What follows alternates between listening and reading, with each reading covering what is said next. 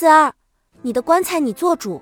如果你有心仪的款式，可以通过殡仪馆订购，也可以在网上或在专门定制棺材的实体店购买。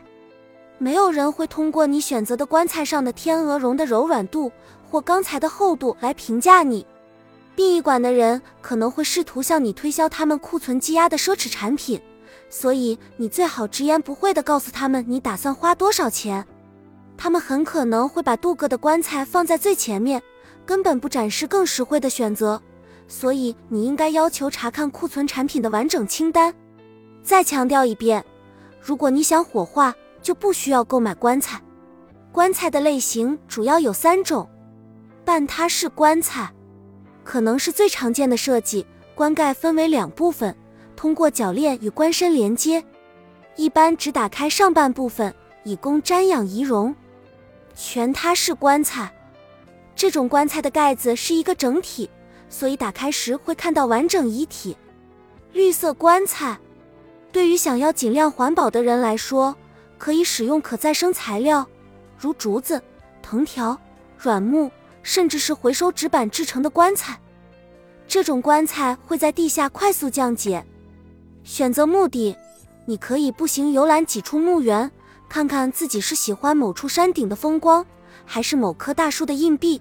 亦或是市郊某处方便亲友祭扫的地方。如果你没有事先声明自己的偏好，墓地的选择权将属于你的遗属。最终的安息地有许多不同的选择：户外独葬地块，一人使用；户外合葬地块，一对夫妇使用；户外家族地块，只需一块刻有家族姓氏的大墓碑。然后刻上每位埋葬在那里的家庭成员的名字，这样更便宜，因为不需要为每个人单独立碑。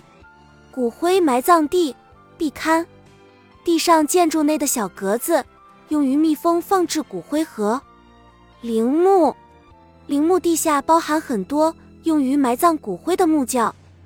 预付墓地，提前购买安葬权，比如一处墓地或木窖。可以为你的亲人省去很多开销和压力，不过这样做的风险是你的亲人可能以后不想被埋葬在那里。众所周知，现代家庭是脆弱而复杂的。如果家庭经历了分解和重组，那么死后的埋葬地点可能会成为引发争论的问题。例如，如果你的母亲本来和你父亲一起买了一处墓地，很久都没有改变安排。直到他在六十多岁时突然找到了真爱，这时你就会遇到很头疼的情况。那么，如果在预购墓地之后又想改变安排，该怎么办呢？在美国的有些州，你需要优先将安葬权卖回给墓园，而不是直接出售，因此必须先询问墓园管理方。如果墓园不回购，你可以在网上找一个经纪人来处理变卖事宜。你需要按月支付广告费用，或按最终交易额的一定比例支付佣金，或两种费用兼有。你在广告中一定要说明代售的目的在墓园中的具体位置以及编号等信息。此外，还要提供一些现场照片，这一点很重要。